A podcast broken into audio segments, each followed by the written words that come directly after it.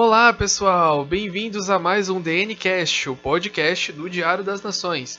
Eu sou Luiz Eduardo Moreira e irei apresentar o Giro de Notícias de hoje. O Giro de Notícias é o quadro dentro do DNCast em que comentamos as principais notícias das últimas semanas. E antes de começarmos, gostaria de agradecer o seu apoio até aqui nestes dois meses de DNCast e dar um alô especial para os nossos ouvintes nos Estados Unidos. Muito obrigado por acompanhar nossos episódios até aqui. Então, começando o episódio de hoje falando sobre o golpe de Estado no Mali.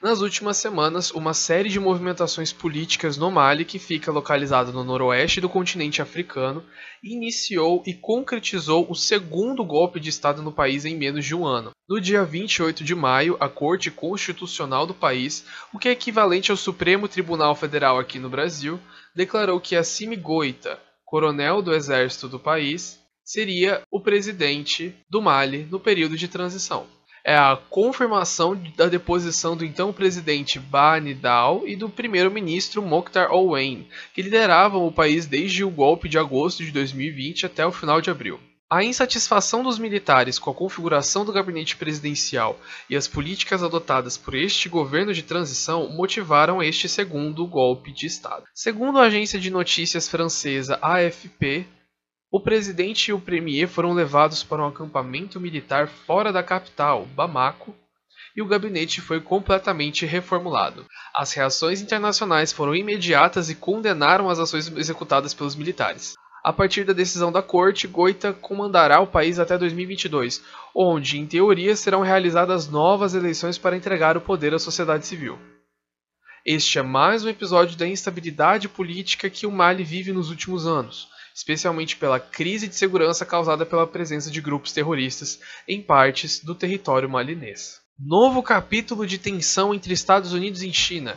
O presidente estadunidense Joe Biden anunciou uma investigação acerca das origens do coronavírus devido a dúvidas de organizações científicas dos Estados Unidos sobre como o Covid-19 teve seu início, causando assim todos os problemas que vemos nos últimos dois anos.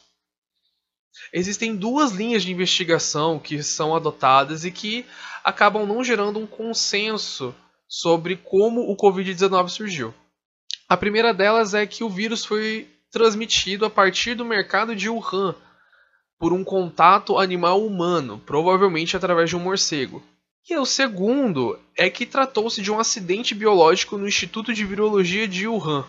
Biden deu um prazo de três meses para a finalização dessas investigações. Essa pressão proposta pelo presidente dos Estados Unidos traz duas questões que devem ser notadas. A primeira delas é que essa investigação questiona a própria investigação feita anteriormente pela Organização Mundial da Saúde e que concluiu que era muito remota a possibilidade de um acidente biológico ser a causa do início da proliferação do vírus. E a segunda consequência é sobre a reação do governo chinês, que claramente não está contente em ter uma investigação desse nível envolvendo o seu próprio país. Inclusive, um porta-voz do governo de Xi Jinping acusou laboratórios estadunidenses de estarem relacionados com a origem do Covid-19. Assim, existe uma tensão entre as duas potências mundiais acerca da origem do vírus, especialmente por conta de discursos promovidos nos últimos anos pelo então presidente Donald Trump de que o vírus chinês, entre aspas, foi uma arma biológica promovida pelo governo de Pequim. Então, a possibilidade do aumento das tensões entre esses dois países é muito grande, especialmente por conta das consequências devastadoras do vírus para todo mundo. E agora, por último, falando sobre um mês de manifestações na Colômbia. Os protestos contra o governo de Van Duque completaram um mês nesta última semana, com dezenas de mortos e milhares de feridos como resultado por conta da resposta das forças de segurança do país.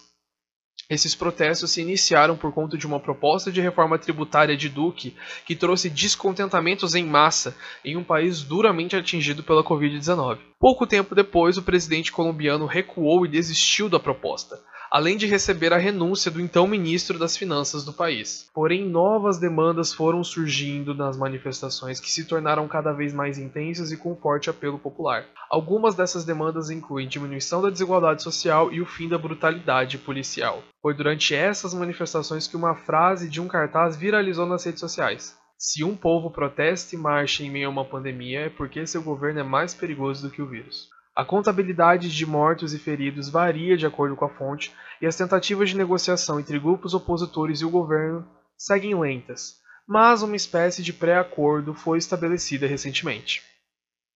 Os desdobramentos dessas e outras notícias você pode conferir em nossa página no Instagram, arroba Diário Nações. Então é isso, pessoal. Se vocês gostaram desse episódio, tem alguma sugestão, alguma dúvida, podem nos mandar mensagem na nossa DM, na nossa página no Instagram. Mais uma vez dizendo, é o arroba Diário Nações. Então é isso, pessoal. Espero que tenham gostado e até o próximo episódio. Tchau, tchau.